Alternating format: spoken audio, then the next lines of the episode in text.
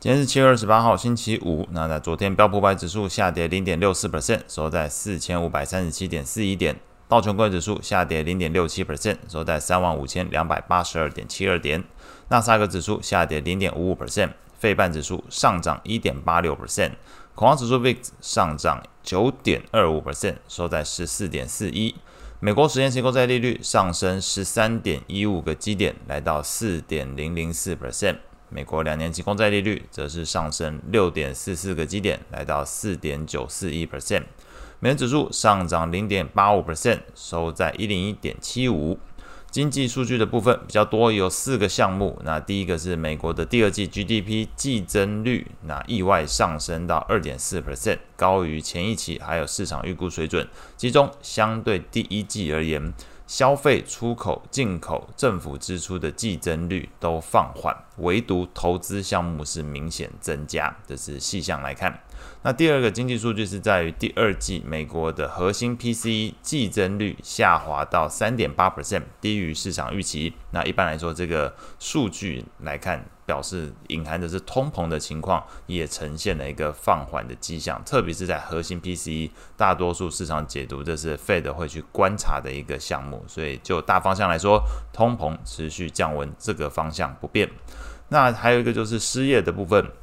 这个截至七月二十二号当周的初领失业救济金人数下滑到二十二点一万人，低于市场预期；续领人数也同样是下滑到一百六十九万人，也比市场预期来的低。所以，在这个就业的数据来看，呈现的依然是就业市场相当火热。但是好处是前面提到通膨是在做降温的情况，所以整体来说经济软着陆的可能性似乎不断的在提高。那最后一个数据是在六月份的耐久材订单月增率来到四点七 percent，远高于前一期，前一期的修正后是两个 percent，市场预估这一次应该是一点三 percent，结果开出来是四点七 percent，所以在这一部分耐久材订单的部分大涨，那也是创近三年以来最强的单月增幅。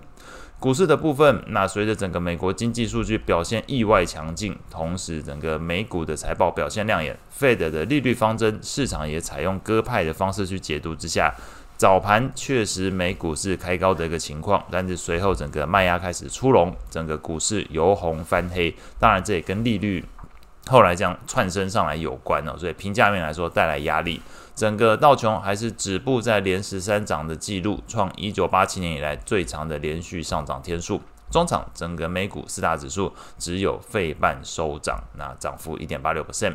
整体盘面来看，投资人逢高获利了结的气氛是比较浓厚。VIX 指数大涨九点二五 percent，那 VIX 指数的 ETF 涨幅超过五个 percent。另外一方面，整个市场轮动又再度开始，小型股为主的罗素两千指数 ETF 昨天的跌幅一点二九 percent。那标普等权重 ETF 的跌幅零点八八 percent，这两个跌幅都超过标普五百指数本身下跌零点六四 percent 的一个情况。那再加上整个这个标普的五十，也就是大型权指股里面的前五十大，昨天来讲还相对标普五百指数显得抗跌，跌幅只有零点五三 percent，比这个标普五百指数来得小，所以表示整个投资人可能又开始进入到调节中小型股、回防大型股的一个状态。那比较。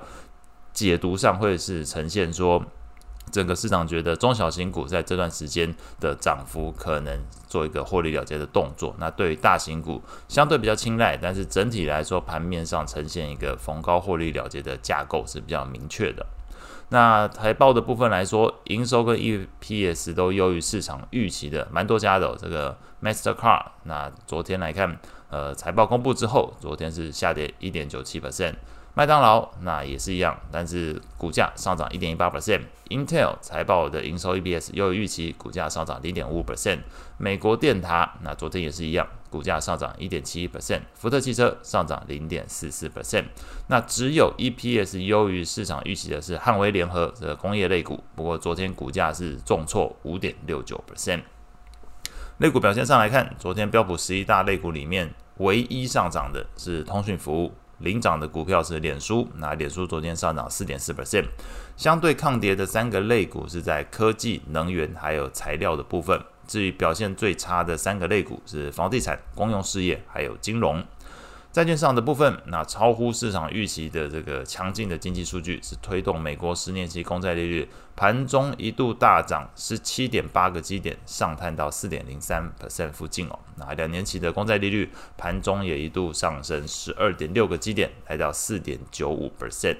那随着整个经济数据面是支持美国经济可能避开衰退、软着陆的可能性增加。目前 Fed Watch 工具显示，投资人目前预估首次预估的降息时间是明年五月份。这个显然又比先前呃一度这个经济比较差的时候有预预期到是明年一月，后来调到明年三月。但是现在看到是预估是明年五月份哦，这都跟整个经济看起来表现的呃越来越强劲有关哦，好像似乎没有被迫要压着 Fed 去做降息的动作。那在昨天来看，债券型 ETF 的价格变化，投资等级债券 ETF LQD 下跌一点二二 percent，高收益债的部分下跌零点七九 percent。外汇市场部分，美元指数随着美债利率同步走高，创近一个月来最大单日涨幅，上涨幅度零点八六 percent。